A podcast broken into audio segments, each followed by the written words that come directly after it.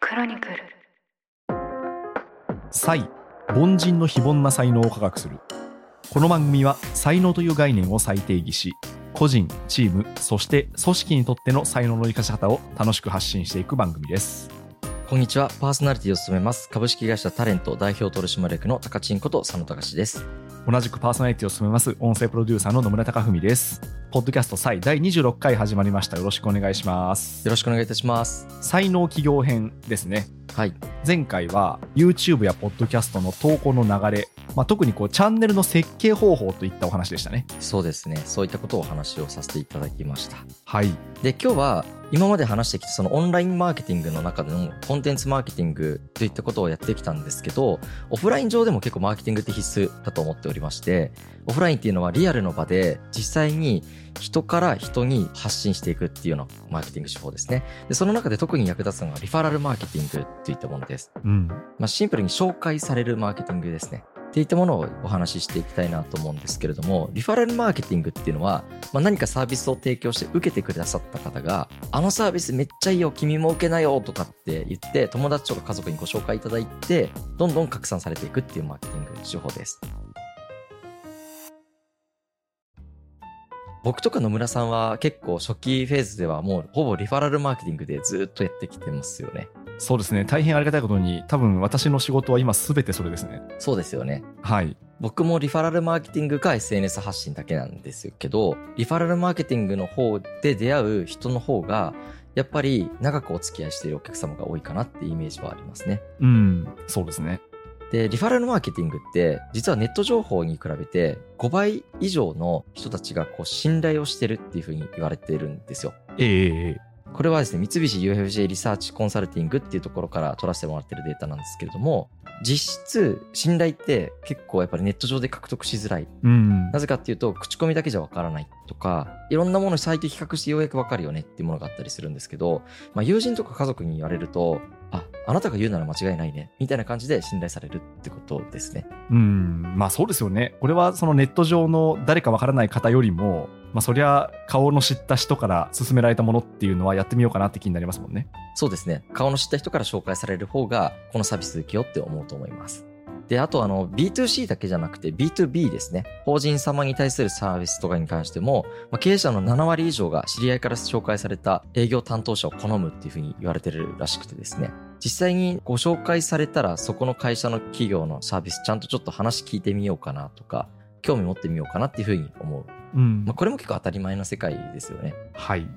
で、ここすごい僕、リファラルマーケティング一番重要だなと思ってるポイントがありまして、好きだから紹介するっていうのが実は紹介する一番の理由らしいですうね。んはいはいはい好きだからで、これも出店があるんですけれども、愛着が湧くと、やっぱりその商品に対して誰かにお勧めしたいって思うんですけど、なんかメリットがあるから紹介するっていう人は結構少ないっていう実情があって、うんなるほど紹介料とかで人はそんなに動かないってことが分かってきたんですよ。うん単純にめっちゃ使ってよかったからあの人にも使わせてあげたいとかのおせっかい的な感覚でとかあの人のためになるんじゃないかと思って紹介することが誰かのためになるからやるっていうそういう風にやるときってその商品を愛してる好きだからっていうのが大前提でこういう人たちがご紹介経験が多いっていうデータが出てますねうん当たり前ですけどそうだなって思いませんかそうですね。いやー、でも確かに自分が、そのあるサービスを人に紹介するときって、なんだろう、お金をもらうとむしろなんかちょっと紹介したくなくなるみたいなのありますよね。わかります罪悪感もあるしなんか嫌だなって思いますよねそうそう、罪悪感って。そう。だからなんか本心じゃない感じはするから、じゃあどんな時に紹介するかっていうと、本当に良かったと思った時ですよね。そうなんですよ僕も本当にそう思ってて うん。勝手に僕野村さんのことすごいいろんな人に紹介してることが多いと思うんです けど野村さんがありがとう本ござ当いますに毎回多分僕野村さんが好きなんだろうなと思って ますそれめっちゃ嬉しい。多分好きだから紹介するみたいな現象も起きてると思います ね良かった良かった。はい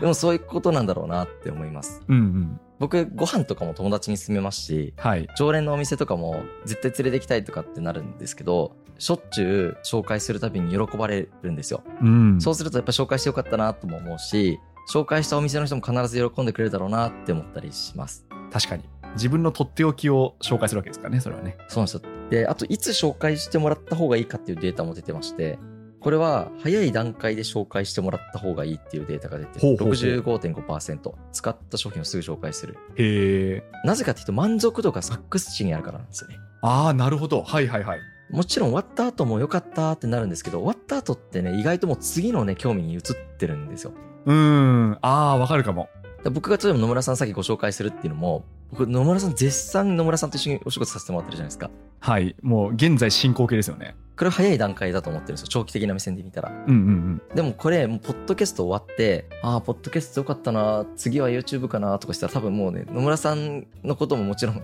忘れないんですけど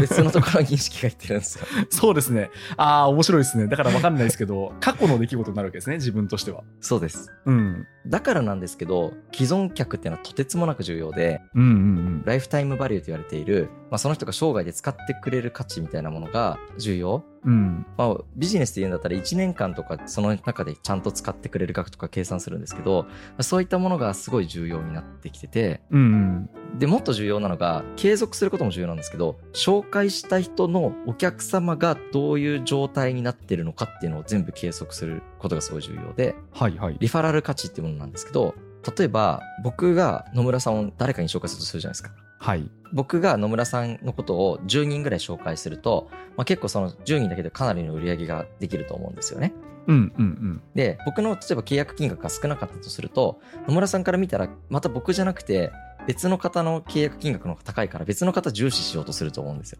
はいはいはい。ついつい僕が例えば仮に10万しか払ってませんと他の人100万円ですとうん。そしたら100万円の方を重視しそうになるんですけど僕は10万円だけど10人紹介してるんで総売上で言うと僕から通した売上は500万とかかもしれないですねはい。それは僕を大切にした方がいいっていうことですねこれがリファラル価値ってやつです、はいはいはい。あ、それはね、すごいわかりますね。はいわ。かりますかわかります。めっちゃわかります。これ意外とやってない人いて多いと僕は思っていましてああ。はいはいい。ろんな事業支援をさせていただきましたけどここが分かってる経営者はめっちゃ売り上げが伸びますあここあ。が分かってない経営者はめちゃくちゃ売り上げが下がってますそうですか。あ、でも、これって、例えば私、その編集の仕事をしてるんですけど、というか、まあ、そのコンテンツ作りの仕事が本業なんですけど、はいその感覚からすると結構やっぱこれって腑に落ちる話で結局そのいろんな方を紹介してくださるある意味こうハブというか水先案内になってくださる方ってすごくやっぱ大事にしなきゃいけない存在なんですよね。うんなんなら一番大事にしなきゃいけない存在で世間的な知名度だとその紹介してくださった先の方の方が有名なのかもしれないんですけどでもそれはその方はじゃあ一体誰のおかげでつながれたのかっていうとその大元の方なんで、はいやっぱりその方をおろそかにしてしまう編集者の人っていうのはいまいちっていうのは結構ありますね。やっぱりそうですよねうん、でここを大事にしないとやっぱりもうその人一生紹介してくれなくなったりしますしそうですね。事業展開が起きたりとかなんか本当にうまくいかなくなった時とかに助けてくれないんですよねうん、うん、で、どっちかというと紹介が強いってことは人脈が強いので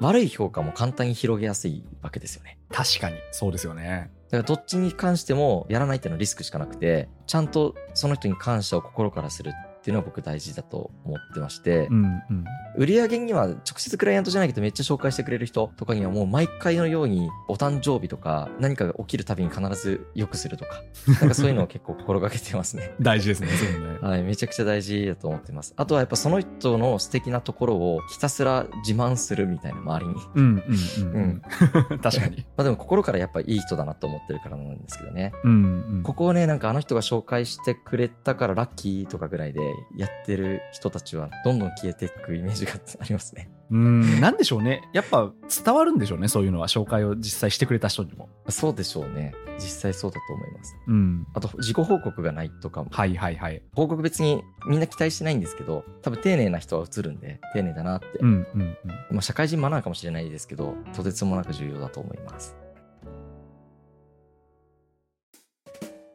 で次にこのリファラルマーケティングですごい重要なのが売り切りモデルとリテンションモデルっていうのがあるんですけどはいはい。売り切りモデルっていうのは、まあ、買ってくれればいいやでそしてとりあえず短期間でも買ってくれればいいやとか買ってもらうまでが勝負みたいな考え方を持したりとかうんあとクレームの対応にとにかく集中するだけで実際は他のことにあんまり集中してなかったりとかバズって消費されるとかっていうのが売り切りモデルって言われてるんですけど、うんリテンションモデルっていうのは長く長期的に付き合える人を大切にして買ってもらってからが勝負って言われてるやつですね。うんうんうんなんで買ってもらってからちゃんとその人にサービスを提供して喜び続けてもらえるかっていうことと、まあ、そしてなんかクレームとかじゃなくてお客様の感動とか成功体験にとにかく集中しているそしてサステナブルな状態になっているっていうのがこのリテンションモデルの特徴っていうふうに言われててうんうんここはもう僕自身超絶意識はしてるけど性格的に苦手なので意識しないとできないっていうそうなんですね。はい、新しいことに興味をついて向いちゃうので1個の既存のサービスに集中することが結構苦手なんですよああ、はいはい。ただこれやると人として終わっていく末路なので そうですね。ここもなんか結構罠が潜んでる感じしますよね。なんかよく新規と既存みたいな切り分け方するじゃないですか。はいで、なんかもう既存は割とこうもうもう回ってるからいいやみたいな風に意識がお留守になっていくと、それって絶対に離反されるんですよね。めっちゃ間違いないしかも、ね、最悪なことにやっぱ口コミがね はいど。んどん悪い口コミが回っていくのでそうですね。うんア。フターフォローこそ本当大事なんですよね、ですよね。まあ、だからこことかやっぱ組織とかチームで苦手な人は強化していくしかないのかなとは思ってますしはい。まあ、意識するっていうのは結構大事で僕はあの才能だから得意なことに集中しようってよく言ってるんですけどとはいえこういう絶対外しちゃいけないやつは苦手だからどうでもいいよとは絶対言いたくないうん。そうですね。ですね まあ、やるやら言ったらやんなきゃいけないやつってことですね。やんなきゃいけないやつですねはい。まあでもこういうのが得意な人もいますからねうんうんうん。先日僕会食行った時に、まあ、とある副代表 COO の方と喋っててはい。で代表の方は比較的こうビジネスに参入がっつり入ってるというよりかもうほとんどオーナーで会食ばっかり行くんですけどその方は比較的長く続けさせる環境を続けさせる苦手なんですようん。で CEO の方がひたすらその顧客とのつながりを作るためにイベント作ったりみんなで集まれるコミュニティ作ったりとかで毎日のように全部顧客リスト管理してこまめなご連絡と報告をひたすらしてるみたいなことをやってるんですよねでそこって結構業界的に横のつながりが大事な業界ですぐ噂が広がる業界なので本当にそれに心がけてるらしくて結果的にやっぱ業界ナンバーワンの売り上げを取ってるんですよねうん。すごい。だから役割分担だなとは思いつつも大事なポイントだなと思いました確かになんとなく傾向としては CEO が新規が好きで COO はまあ既存も含めて細かくフォローできるっていう傾向にありますよね。結構ありますよね うん、仕様が頑張って調整してたりしますよね。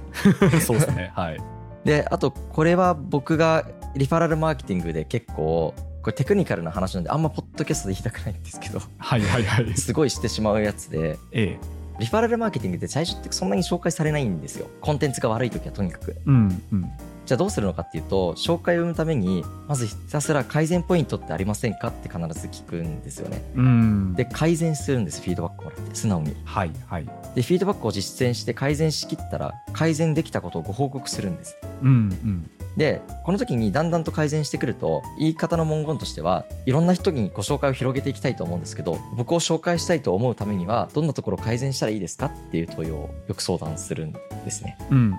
うん。でひたすら改善し続けるっていうことをやってご紹介いただくっていうこれはいいですね。 あの、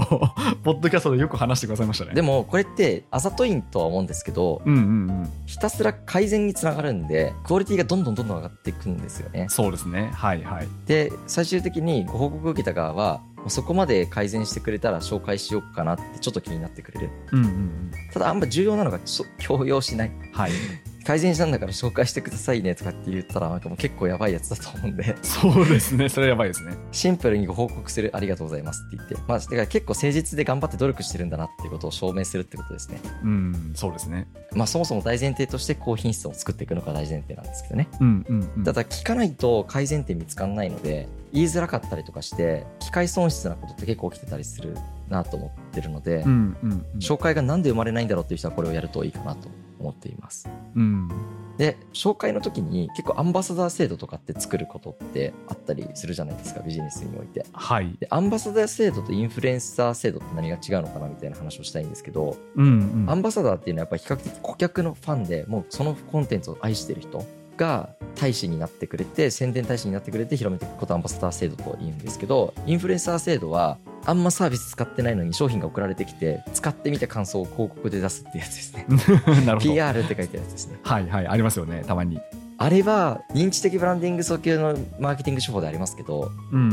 やっぱり本質的じゃないなって僕は正直感じてましてはいはい。本当にリアルな顧客に広めてもらうっていうのがいいのかなっては思っていますね賛否両論あるかもしれないですけどそうですね。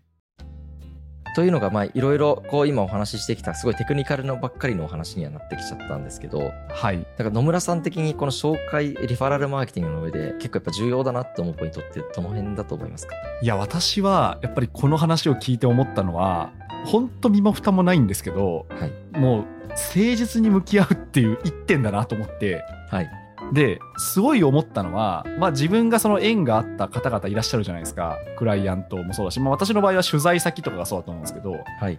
で毎回必ずやっぱ後味よく一つの仕事を終わらせるっていうのがすごい大事だなと思いましたね。うーんでそうすると、まあ、例えば取材の場合はもう取材をしてコンテンツができてご報告してありがとうございましたおかげさまでこんな風に反響がありましたって言ってまた機会があればっていう風にお別れするんですけどやっぱその一連のフローの中で少しでもんっていうポイント例えばその報告しないとかですね記事が出たけど報告しないみたいなその辺とかもう典型的にやっちゃいけないやつなんですけどってなるとやっぱ次に繋がらないんですよね。うん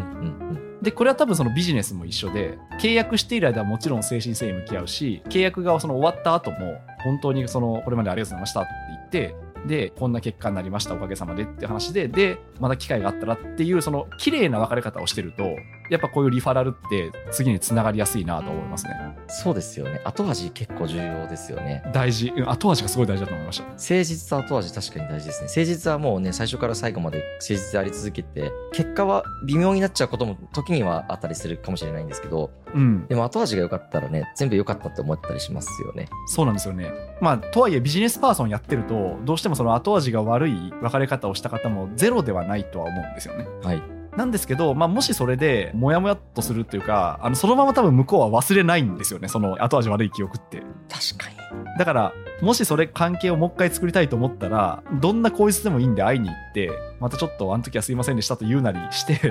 リスタートした方が全然いいですね間違いないですねいやー本当にご紹介のために何かをするっていうよりもそう僕もなんかその誠実って話を聞いて思っているのがうんうん前回の回でもそうでしたけど高品質なサービスをとにかく追求するっていうこととコミュニケーションにおいても誠実であることここなのかなって思っていまして、はいね、とはいえ高品質だと思われないこともあると思うんですようんなのでもうひたすら努力をする みたいなはいお金をいただいた以上お金をいただいたことの以上の結果を返すのみそうですねみたいなそこに向き合い続けるだけなのかなって僕は思ってましてうんまあそれでもなんか満足できないっていう風に言われた時は別にもう1円もいただかなくて全部お返しするぐらいの覚悟ぐらいでもいるぐらいとにかく真摯に向き合うことしかないのかなってやっぱ思いますよねあそうですね本当にその価値を返すだと思いますねこれの本当一言で言うとしたらそうですよねうん確かになのでね、最後なんかすごいお題目みたいに聞こえるかもしれないですけど、リファラルマーケティングって何でしょうね、こう、狙って伸ばすっていうよりも、なんかこれ私の感覚ですよ。私の感覚だと狙って伸ばすっていうよりも、後味いい別れ方をした方が増えていくと、思わぬところから思わぬものが出てくるみたいな、そんなイメージですかね。ああでもそうだと思いますねうん。結果的に多分誠実さとか後味がいいっていうことがあの人好きっていう風につながると思っていてでさっき言ったその好きだから広めていくみたいなうん。現象が起きたりするしのかなってやっぱ思いますよね。うん。うん最後にこのリファラビリティチェックっていうのが今回ちょっと参考にさせてもらった本の中に載ってて一部抜粋したんですけどはい。すごいいい問いだなと思ったのが差別化のポイントは何ですかっていうのでうんうん一番ポイントが低いのは他社よりお手軽な価格っていうやつなんですようん。おー、面白い。はいはい。で一番ポイントが高いのは何よりも顧客の成功を大切にすることっていうのがポイントが高かったんですねはー、なるほど。面白いですね。いやすごい大事なポイントの付け方だなと思ってましてうんうんでビジネスモデルはっていうのは売り切りモデルではなくちゃんとリテンションモデルさっきのお客様の継続につながるようなリテンション信頼獲得を続けられるようなモデルになってるかっていうのと、うん。うんうん。 3つ目が顧客からのフィードバックが取れているかっていうのが取れてないが一番低くてアンケートなど実施資料が次で最後に定期的に評価を行い改善を行い続けているっていうのが一番点数が高いうんうんうん。こういったリファラビリティチェックってやると自分ってできてないなみたいなポイントがやっぱ分かるかなって思うんですよね。そうですね。さっき言った野村さんが何よりも誠実っていうところに尽きるっていうのがはい。えじゃあ誠実ってどうすればいいのっていう人はこういう今の3ポイントが大事なのかなって思いました。確かにそうですね具体的に何を意識しておくかで自分がその留守になってる部分は何かってことですねそうですね。まあ、これがそのリファラルマーケティングっていうもので、もうご紹介をいただけるっていう原理原則が分かってると、さっき言ったように思わぬところから飛んでくるって思っています。うんうんなので、えみたいな、あの人からのご紹介だったんですね、みたいな感じでも生まれてきたりするし、会食の中で話題になっていただいたりとかもするってこともあると思うんですよね。うんうんというのがリファラルマーケティングでした。いやいや今回は考えさせる話でしたねそうですね。で、結構この辺も全部どう受け取られるかすごい難しいなと思って僕考えながら発信してるんですけど、はいはいはい目的は知ってもらうですねこのマーケティング手法があるってことを全部知っとくことうんうんうんで自分は何が一番適切に選びやすいのかっていうのを客観的に見れるようになったらいいのかなと思っておりますわかりました。はい。では、続きは次回いきたいと思います。サイ、凡人の非凡な才能を科学する。ここまでお聞きいただきましてありがとうございました。もし気に入っていただけましたら、ぜひフォローやチャンネル登録をしていただけますと嬉しいです。そしてこの番組では、リスナーの皆さんからのお便りをお待ちしています。概要欄に投稿フォームを記載しましたので、感想や質問などお気軽にお寄せください。また、X、旧 Twitter で、ハッシュタグ、才能ラジオ、才能は漢字、ラジオはカタカナで感想をツイートいただけますととても励みになります。この番組は毎週金曜日朝6時に配信されます。それでは次回もどうぞよろしくお願いいたします。